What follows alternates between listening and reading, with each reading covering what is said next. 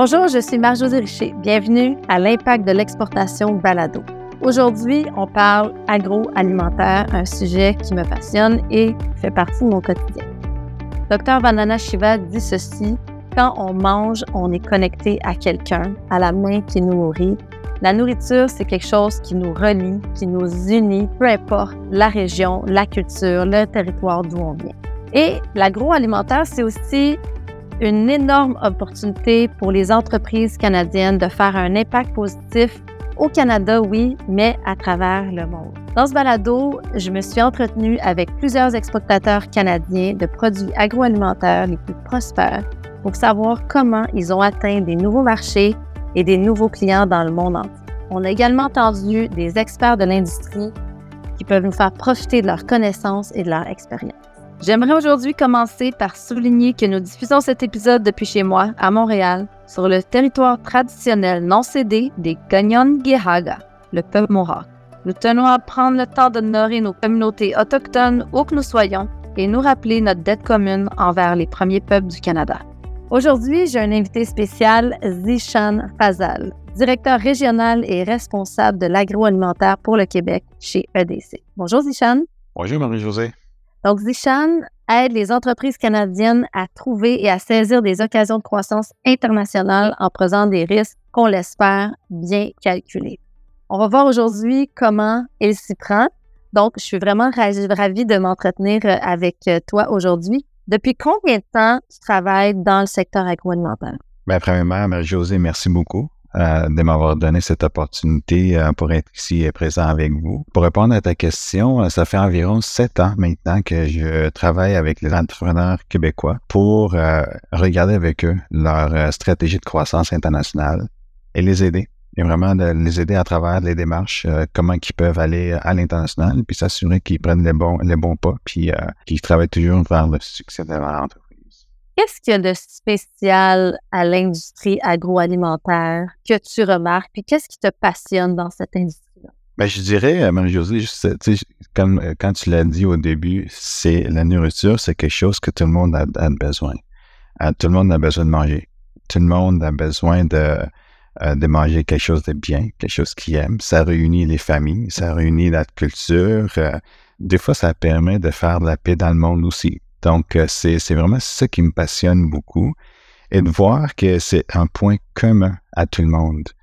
Et quand ça commence à être quelque chose d'intéressant pour tout le monde, mais moi, ça, m'intéresse d'apprendre plus, ça m'intéresse de regarder mais comment qu'on peut faire que les gens peuvent avoir accès à ce qu'ils aiment partout à travers le monde. Donc ça, je te dirais, c'est un point qui est, qui est quand même très, très important. Puis l'autre chose, c'est aussi la culture. La nourriture parle beaucoup de la culture des gens la culture internationale. Donc, c'est quand on commence à amener ça vers le Canada, on est une société quand même très multiculturelle. Quand on commence à regarder les différents euh, euh, euh, produits, les différents mets qu'on est capable de faire, mais si c'est quelque chose de très intéressant parce qu'on est capable de goûter à la culture des autres personnes dans n'importe quel pays, puis c'est ça qui me passionne beaucoup. C'est sûr qu'en mangeant, on, on, voyage quand même aussi à travers à travers les plats, c'est quand même quelque chose de très, très universel comme, comme expérience. Euh, je suis vraiment d'accord. C'est quoi les tendances et les innovations qui fascinent l'avenir du secteur de l'agroalimentaire? Mais je te dirais, dans les deux dernières années, on a quand même vu une évolution de certaines tendances dans, dans ce secteur. Je vais peut-être en parler de, de, trois différentes tendances que nous avons vues euh, dans, dans, ce, dans ce domaine. La première, c'est vraiment les protéines d'origine végétale. Ça, c'est quelque chose qui a pris énormément de place, énormément de croissance, beaucoup de terrain aussi dans, dans le domaine. Il y, a, beaucoup de raisons pour, pour ça aussi. Hein. Il, faut, il faut comprendre, c'est, c'est l'adoption d'un mode de vie qui est très sain. Ça, c'est, une préférence des, des gens. Ça peut être aussi des raisons culturelles. Euh, il y a des cultures euh, où les gens ne mangent pas de la viande. Donc, comment qu'on peut substituer la viande et offrir quelque chose de aussi bien?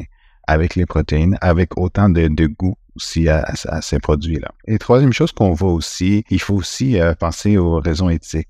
Donc, c'est relié avec beaucoup de raisons éthiques que les gens pensent, c'est pour le bien-être des animaux, que les gens disent, mais ils veulent vraiment arrêter de manger de la viande, mais aussi substituer ça avec euh, des protéines d'origine végétale. Donc, c'est vraiment une, la première tendance qu'on a vu beaucoup dans les dernières années, euh, c'est la croissance des protéines d'origine végétale. La deuxième chose que je vois euh, beaucoup, c'est les produits de marque privée. Ça, c'est quelque chose qui a pris beaucoup, beaucoup de place, une croissance importante de plus que 50 un, un an après l'autre.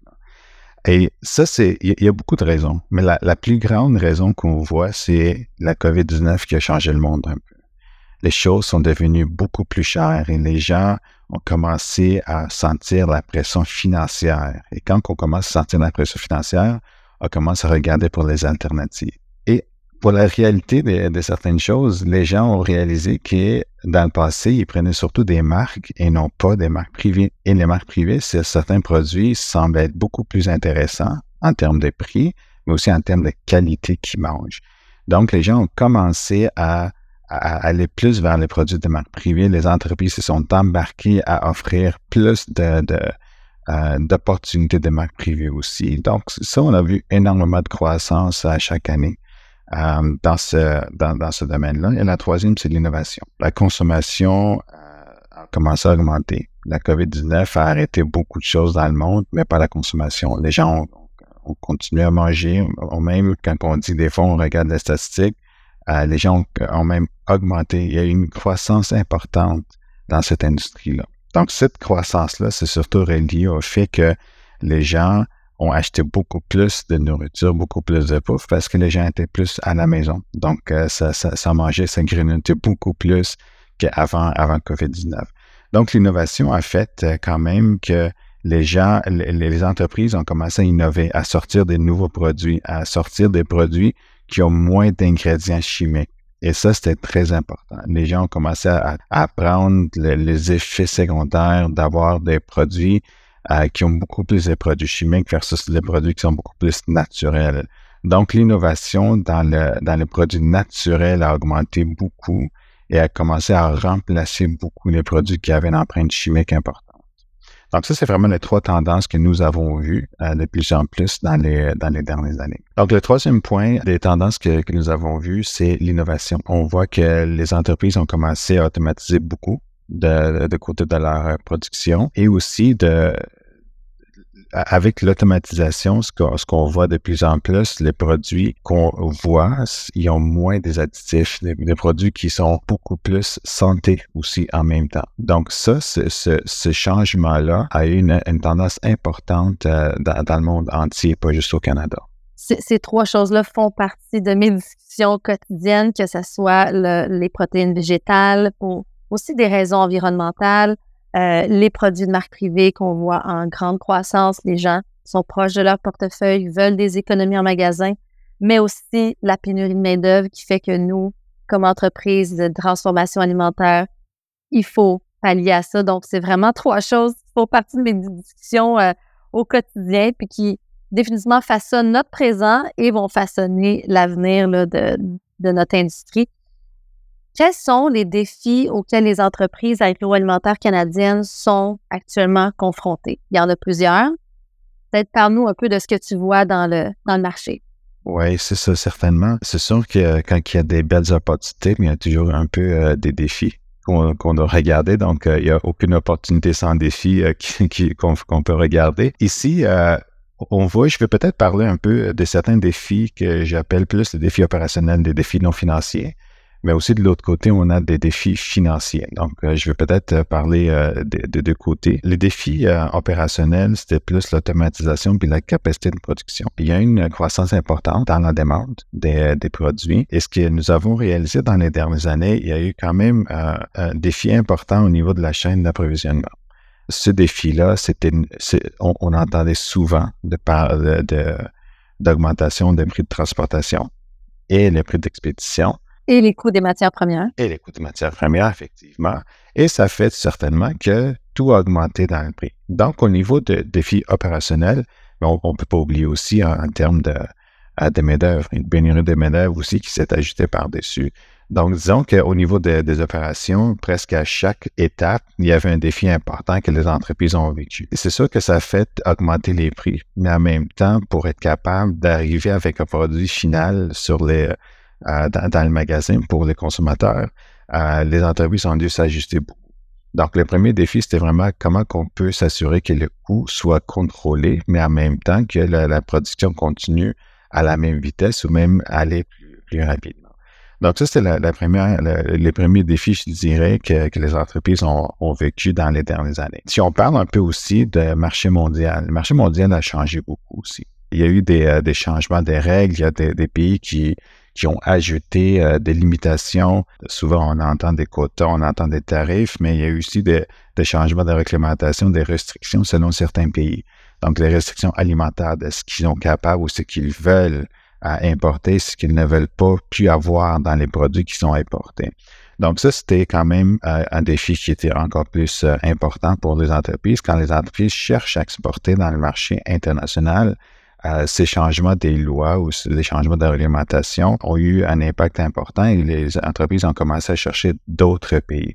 Donc, connaissance du marché, puis connaissance ou connaître les marchés qui sont ouverts à recevoir ou à importer les produits canadiens, était un défi quand même très important pour euh, plusieurs entreprises. Puis on parle aussi euh, des accès au marché qui sont plus éloignés. Souvent, on, euh, on entend souvent dans, quand on parle avec les entrepreneurs, les entrepreneurs veulent envoyer ou vendre les produits seulement aux États-Unis. Pourquoi? Parce que c'est proche, c'est à côté, c'est facile d'accès. Mais il y a aussi les marchés un peu plus éloignés qui sont accessibles, qui sont, qui, sont possibles. On parle de l'Europe, on parle de, de l'Asie, on parle souvent du, Moyen-Orient aussi. Donc, il y a des pays qui sont beaucoup accessibles, mais les entreprises et les entrepreneurs ont un peu peur euh, d'aller là parce qu'ils voient un risque important, parce qu'ils ne connaissent pas le marché, ils n'ont pas compris nécessairement euh, les opportunités. Et en même temps, euh, il y a des ententes qui ont été signées entre le Canada et d'autres pays.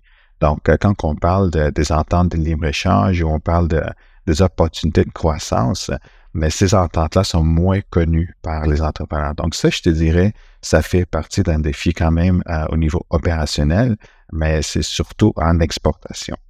Si on parle de défis euh, financiers un peu, le défi qu'on a, qu'on a vécu beaucoup dans les dernières années, c'est le défi d'avoir accès aux fonds de roulement. Et le deuxième défi qui était plus important aussi, c'était d'investir dans l'innovation. Donc l'innovation, ça peut être automatisation, ça peut être remplacer les équipements qui datent d'il y a 20, 30, 40 ans, qui sont encore à marche. Il y a une seule personne dans l'usine qui connaît comment le réparer si jamais ça va mal. Donc, ça, ça, ça nuit beaucoup à la production et, surtout si on n'a pas accès aux investisseurs, si on, nous n'avons pas accès aux fonds pour remplacer ces équipements-là, ça commence à devenir beaucoup plus pénible pour, pour les entreprises.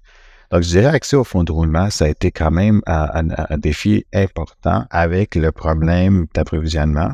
Euh, les entreprises ont dû s'approvisionner beaucoup. Ils ont beaucoup d'inventaires euh, qui ont gardé pour le, jour qu'ils sont plus capables d'acheter ou que les choses commencent à, prendre plus de temps. Puis en agroalimentaire, je veux dire, l'inventaire euh, peut passer date. Là, c'est pas des objets, il y a quand même une date de péremption. Là, c'est pas faut tourner cet inventaire là. Effectivement, c'est ça. Puis il faut être capable de le financer. Il faut, euh, les, termes de paiement ont changé beaucoup.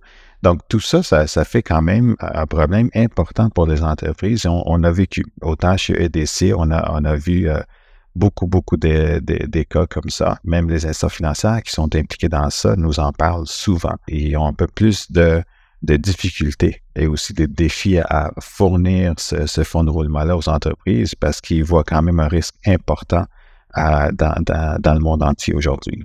Est-ce que tu dirais que justement, post-pandémie, les entreprises agroalimentaires font face à des très grands défis opérationnels, financiers, ben, et, donc financiers, hein, parce que ça finit finalement par aller dans les finances.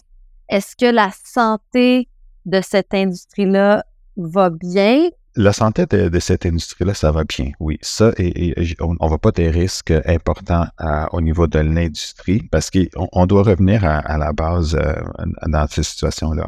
La nourriture, c'est quelque chose qui est important. La consommation va toujours être là. L'industrie restera stable ou un peu en croissance. Euh, mais c'est sûr que être capable de croître l'industrie, être capable de remplacer les usines actuelles par des usines plus modernes ou usines automatisées, c'est là qu'il y a le défi. Et euh, avec le temps, c'est sûr que si on n'a pas investi dans l'innovation depuis 15-20 euh, ans, ou on n'a pas investi à remplacer euh, les équipements depuis 15-20 ans, mais ça commence à, prendre beaucoup de pression sur le bilan des entreprises. C'est là qu'il y a le défi. Je pense qu'un dernier défi, si je peux me permettre, de ce que je vois dans le marché, c'est le changement de comportement des consommateurs qui finit par affecter les entreprises euh, en agroalimentaire et qui mène justement à l'innovation. Moi, je, le vois dans, dans mon industrie, les gens sont plus proches de leur portefeuille, les produits plus nichés, peut-être un peu plus chers. C'est pas pour rien que les, les, gens vont vers les marques privées, vont, vont dans des canaux de distribution peut-être moins chers. Donc, je pense que le grand défi, c'est l'adaptation des entreprises agroalimentaires à la nouvelle réalité du portefeuille des Québécois, des Canadiens et des gens dans le monde entier. Donc, je pense qu'il faut vraiment être agile quand on est en une entreprise euh, agroalimentaire euh, de nos jours. Puis, si je me mets dans la perspective de l'exportation, hein, les, entreprises agroalimentaires québécoises, canadiennes, on n'est pas les seuls à vouloir exporter nos bons produits à l'extérieur de nos frontières. Comment peut faire une entreprise canadienne pour se démarquer? Mais je, vais, je vais prendre quelque chose euh, qu'on entend souvent dans le marché, euh, surtout quand on va dans les foires euh, à l'international. Le Canada a une réputation importante dans le marché, une bonne réputation. Et malgré qu'on est un peu loin vers le nord, nos produits se rendent assez loin dans le monde, vers le sud aussi. Et ce qui fait que les gens sont capables ou les gens veulent payer un montant plus élevé pour acheter quand c'est un produit canadien versus quand c'est un produit qui vient d'un autre pays. Je ne dis pas que les autres pays, ce pas de, bons produits, mais quand même, la qualité fait toute une différence. Et le Canada a toujours eu une bonne réputation en matière de qualité sur le, la qualité des produits euh, qui, sont faits, euh, qui sont faits ici. Donc, je te dirais, pour commencer, quand les produits sont faits au Canada, ça fait toute une différence quand on le met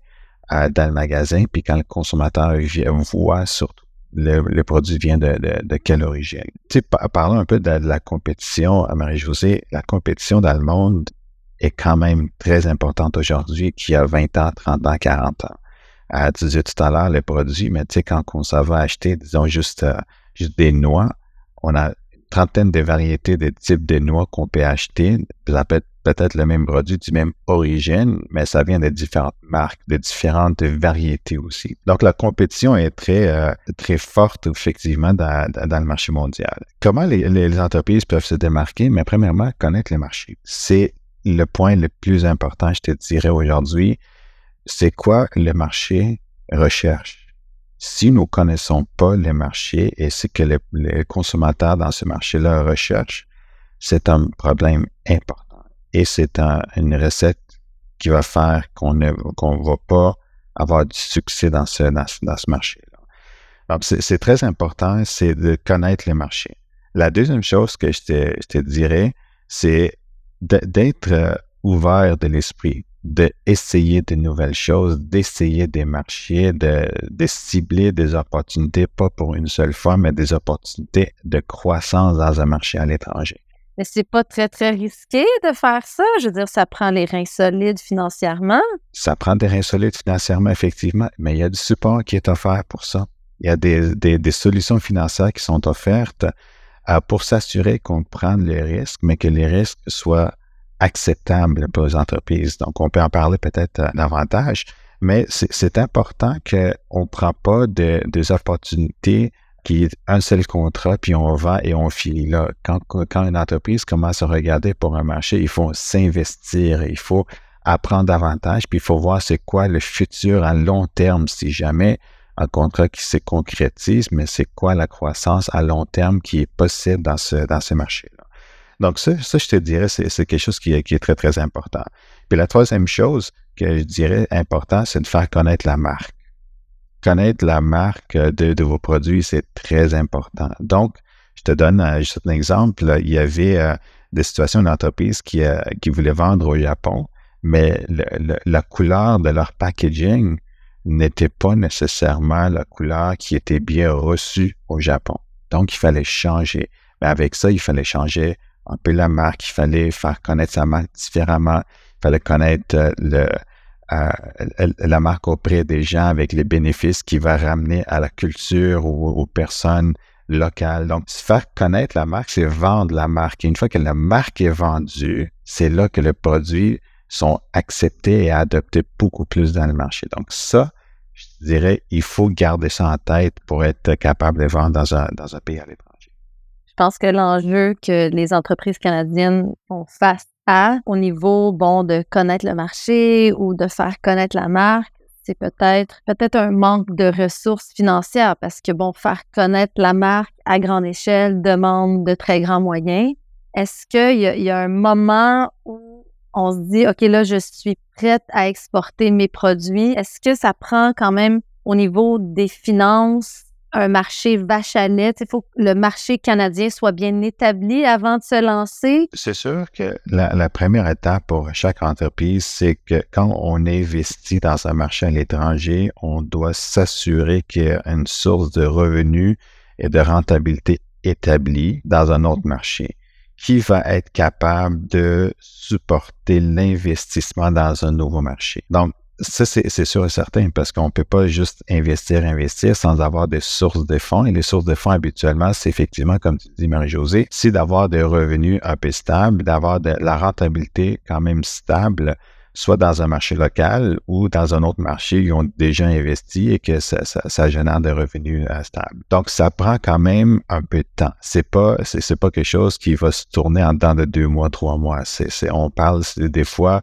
d'un investissement qui est un peu plus à long terme. Donc, on parle de an, deux ans, trois ans, le temps de faire connaître la marque, le temps de commencer à négocier le contrat, de mettre en place la logistique du Canada jusqu'au pays. Donc, tout ça, ça prend du temps à, mettre en place. Mais juste avant de faire tout ça, Marie-Josée, la première étape, c'est connaître le marché c'est d'aller chercher de l'information sur le marché, parler avec des partenaires qui se trouvent au Canada, de vous fournir de l'information, de l'information qui va être capable de vous aider à prendre la décision. Est-ce que c'est un marché où je vais investir? Est-ce que c'est un marché que je crois qu'il pourrait être porteur? Euh, si oui, on y va. Sinon, mais on cherche un autre marché. Donc, oui, une revenu stable, euh, avoir de, la rentabilité un peu stable aussi pour supporter un investissement. Mais de l'autre côté, c'est pas juste de prendre une décision demain matin en se levant que moi, je veux vendre dans tel pays et on y va. C'est vraiment, je vais vendre dans tel pays, faisons une recherche de ce pays-là avant d'aller euh, de l'avant avec la, prochaine étape. Donc, dans cette étape-là d'étude de marché, est-ce que EDC peut être un partenaire? Est-ce que EDC a des gens physiques à travers le monde pour un peu nous faire le relais et la connaissance de ce marché-là? Si on parle d'EDC, EDC actuellement a plus que 40 bureaux à travers le monde.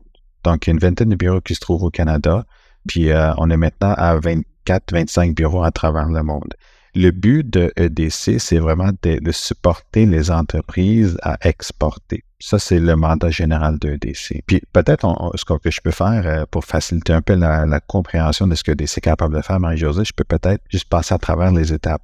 Une entreprise qui vend seulement au Canada aujourd'hui décide de vendre à l'international. Étape numéro un, c'est de connaître les marchés. EDC a des ressources où on est capable de vous aider à connaître le marché. Donc, euh, c'est des ressources qui sont disponibles en ligne, où les entreprises peuvent aller faire de la recherche en ligne pour savoir un peu plus sur les marchés. Les, entreprises sont capables de nous appeler pour, pour, nous poser des questions sur les marchés internationaux. Et nous, c'est pas juste EDC. Il y a plusieurs d'autres sociétés sous le gouvernement fédéral et même provincial qui sont capables de supporter ces, ces demandes-là. Puis habituellement, c'est des demandes qui sont rapides, qui sont faciles parce qu'on a des bureaux à travers le monde. Donc, on est capable d'aller chercher de l'information et de fournir cette information-là aux entrepreneurs pour connaître davantage sur les marchés internationaux. Donc, une fois que le marché est ciblé, il y a des représentations à travers le monde. Donc, ces représentants euh, sont là pour supporter les entreprises canadiennes à mieux connaître les joueurs clés dans le marché. Euh, ils sont là pour, euh, pour aider à, démystifier le, les quotas, les tarifs, les, les, réglementations des fois, c'est quoi les limitations, c'est quoi les opportunités? Donc, c'est vraiment connaître davantage les opportunités dans le marché à ce moment-là. Et par après, C'est sûr qu'on travaille beaucoup au niveau de, des besoins financiers aussi des entreprises qui ont besoin d'avoir accès aux fonds de roulement, qui ont besoin d'avoir euh, de faire des acquisitions à l'étranger. Donc, on a ce volet-là aussi qu'on travaille. Donc, EDC, vraiment, si on regarde la croissance d'une entreprise à l'international, nous, on est capable d'intervenir à chaque étape, que ce soit au niveau financier ou que ce soit au niveau non financier. Mais le but, c'est pour aider les entreprises à mieux connaître les marchés, puis à s'assurer qu'on prend des risques, mais c'est des risques éduqués. Puis quand c'est à l'international, c'est sûr, mais José, on a eu des cas où tu vends dans une entreprise étrangère que tu ne connais pas du tout. Donc, tu es, comme, est-ce que moi je vais te payer ou non? Donc, il y a une façon d'être assuré pour ça, de s'assurer que l'entreprise va vous payer pour ce que vous allez livrer. C'est important pour les entrepreneurs de savoir quand on est à l'international et qu'on ne connaît pas les acheteurs, c'est toujours intéressant et important de s'assurer que le risque qu'on prend est acceptable. Et donc là, le besoin d'une assurance pour s'assurer que l'acheteur étranger vous paye. S'il ne vous paye pas, mais ça va être un EDC à ce moment-là de vous rembourser, de travailler autrement avec, avec cet achat-là. Donc, il y a, il y a, des, des, solutions qui existent à chaque étape. C'est juste le connaître et de prendre le temps d'appeler les partenaires euh, euh, qui sont disponibles et de parler davantage de, vos situations et nous allons voir comment et qu'est-ce qu'on peut faire pour vous aider et c'est qui les partenaires autour de la table qui sont capables de vous supporter à travers la croissance internationale. La plupart des entreprises canadiennes qui exportent commencent par le faire aux États-Unis puis vont jamais malheureusement aller au-delà des États-Unis. Je pense que c'est 85% des entreprises canadiennes qui cherchent à exporter, qui veulent seulement exporter aux États-Unis au cours des trois à cinq prochaines années. Qu'est-ce que tu penses de ça? Je ne suis pas surpris parce que nous savons que si on doit aller, euh, euh, acheter euh, quelque chose dans un magasin, on va aller au magasin le plus près de chez nous. C'est toujours comme ça. Si nous voulons vendre quelque chose, nous allons aller dans un pays le plus près de chez nous, qui est les États-Unis actuellement peut-être un pays euh, culturellement un peu plus similaire où on n'a pas peut-être des grands euh, apprentissages au niveau de la culture. C'est, comme le, vraiment le voisin. Effectivement, c'est ça. Donc, au niveau culturel, effectivement, au niveau de linguistique aussi, c'est très important que ce soit pas difficile euh, parce qu'on embarque dans le packaging, on embarque beaucoup dans, la traduction et tout ça. Donc, ça peut, devenir un peu, compliqué. Donc, moi, je suis pas surpris que les entreprises veulent vendre aux États-Unis dans les trois à cinq prochaines années, 85% de nos entreprises. Mais ce qu'on laisse beaucoup sur la table, souvent, c'est les opportunités à l'extérieur des États-Unis. Et ces opportunités-là, il y en a beaucoup. On travaille beaucoup euh, chez EDC aussi avec des acheteurs étrangers, des acheteurs qui veulent s'approvisionner du Canada, qui veulent acheter des entreprises canadiennes. Et souvent, on voit qu'il y a des entreprises qui sont prêtes à vendre aux États-Unis, mais qui ne sont pas prêts nécessairement à vendre vers le Mexique ou vers l'Europe. Mais c'est des acheteurs qui veulent acheter. Donc, quand il y a ces opportunités-là, on réalise que les opportunités sont là. Les acheteurs sont prêts à acheter, mais les Canadiens, les entreprises canadiennes ne sont pas prêtes nécessairement à vendre euh, dans ces pays-là ce qu'il faut faire, la première étape qu'il faut faire, c'est de la façon dont nous avons une entente avec euh, les États-Unis et le Mexique, nous avons aussi une entente avec l'Europe. Nous avons une entente avec les pays euh, dans le Pacifique, en, Asie-Pacifique. Donc, c'est important pour nous de comprendre ces ententes et de s'assurer qu'on prend bénéfice, on prend avantage de ces ententes-là aussi.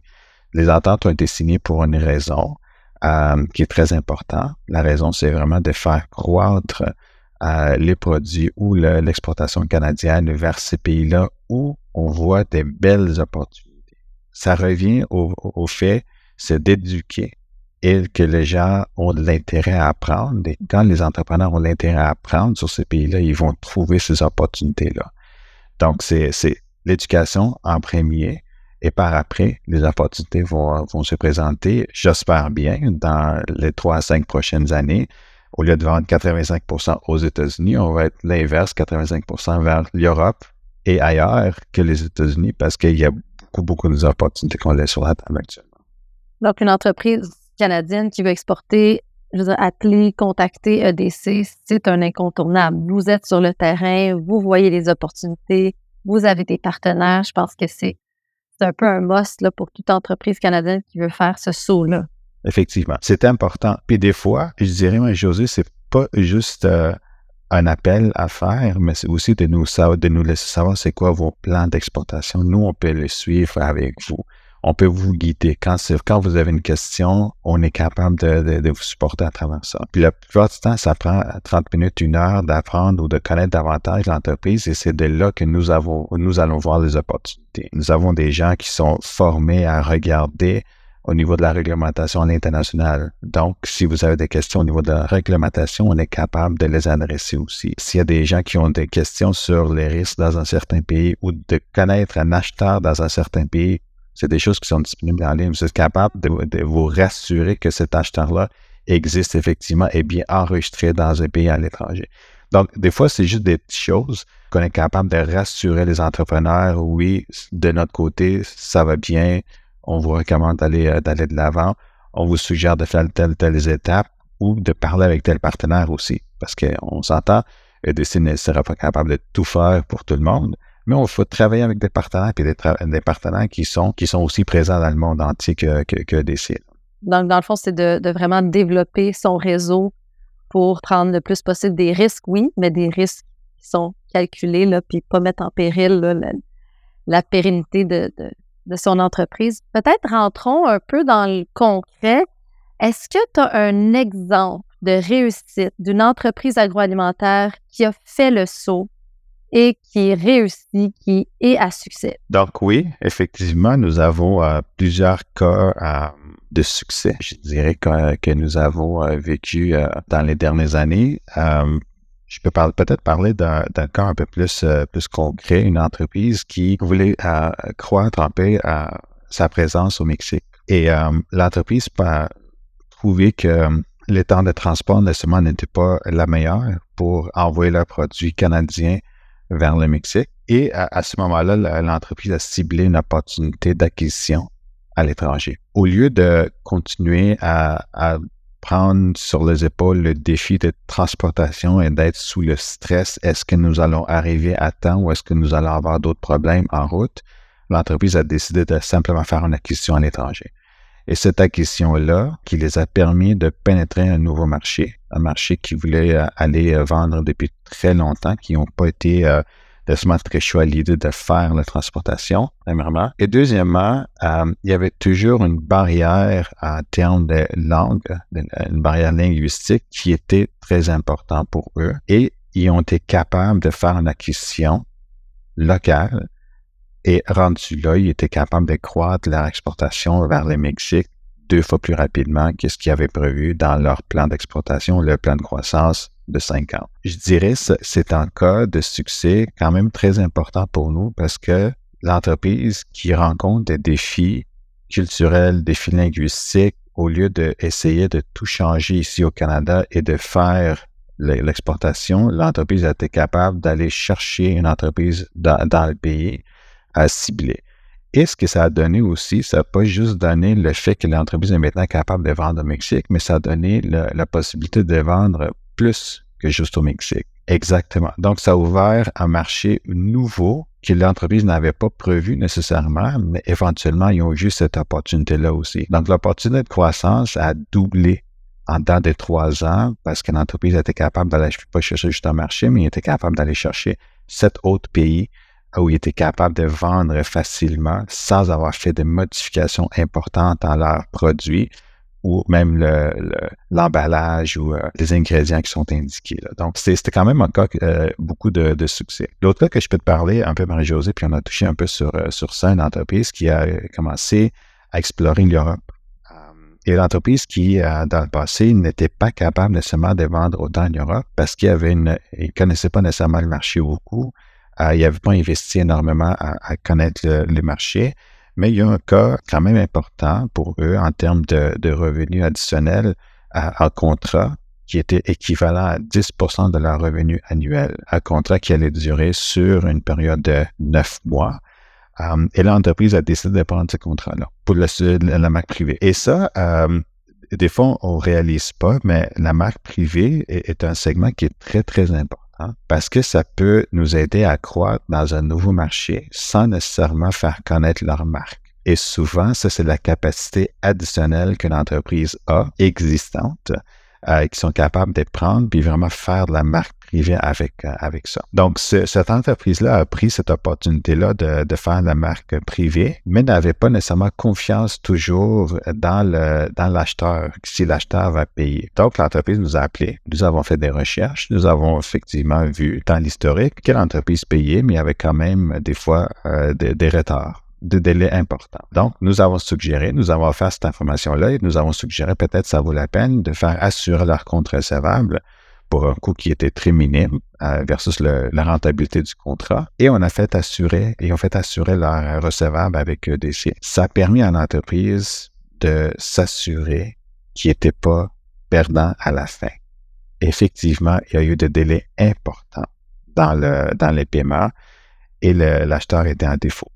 Et quand l'acheteur est en défaut, au lieu de perdre la, totalité, c'est EDC qui rembourse l'entreprise. Donc ça, c'est des cas, je, dirais, euh, tu sais, je veux pas faire, je veux pas faire, euh, je veux pas que les gens ont peur avec, avec ces cas-là, mais je veux vraiment que vous ciblez les, les opportunités et que vous assurez que les risques que vous prenez avec ça sont acceptables aussi. Donc l'entreprise a été capable de quand même faire croire.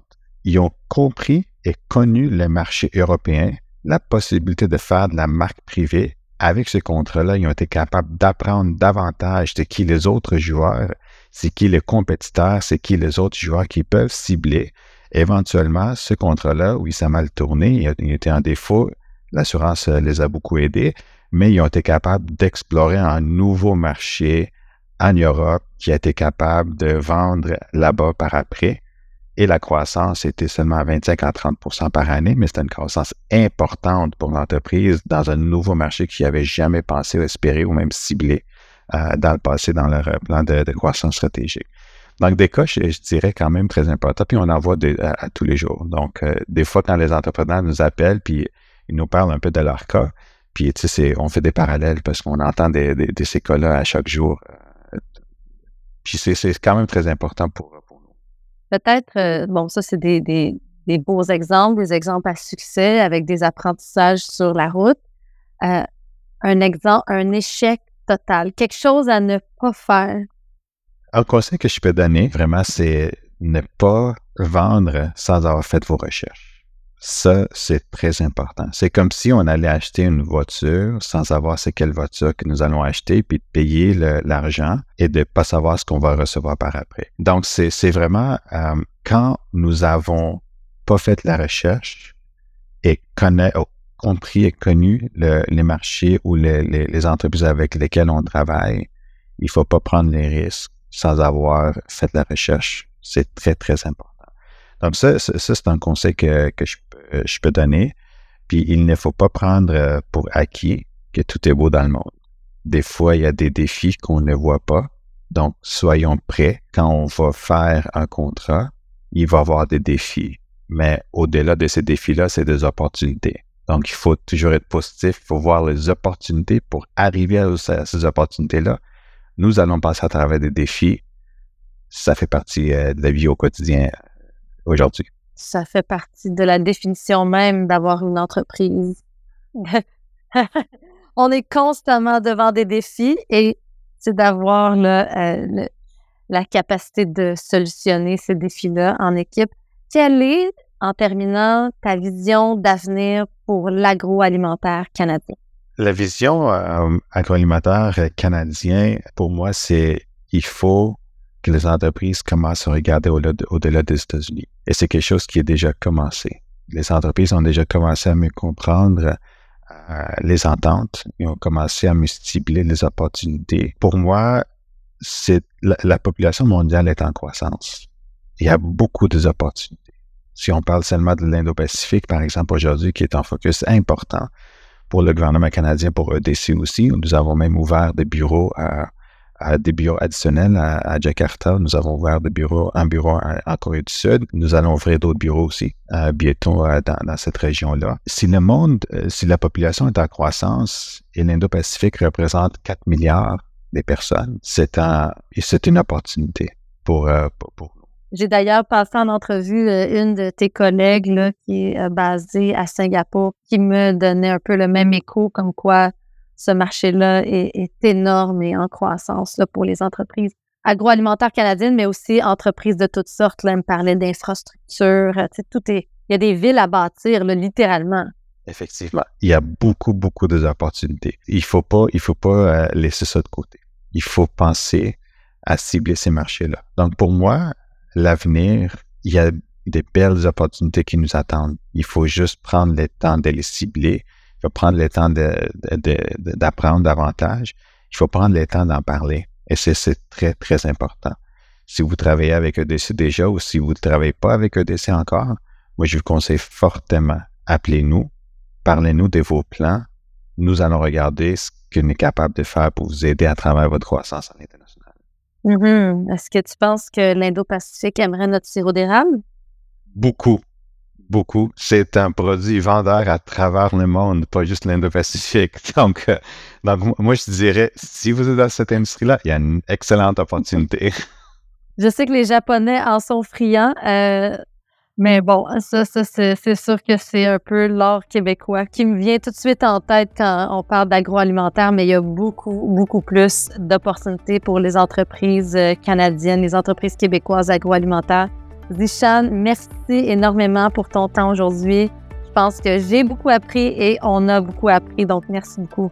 Merci, ça me fait plaisir, Marie-Josée. Merci de vous être joint à nous aujourd'hui à l'émission L'impact de l'exportation Balado. Si vous avez apprécié l'épisode d'aujourd'hui, on serait ravis que vous vous abonniez, que vous notiez et que vous laissiez un commentaire sur votre plateforme de diffusion préférée. Je vous dis à la prochaine.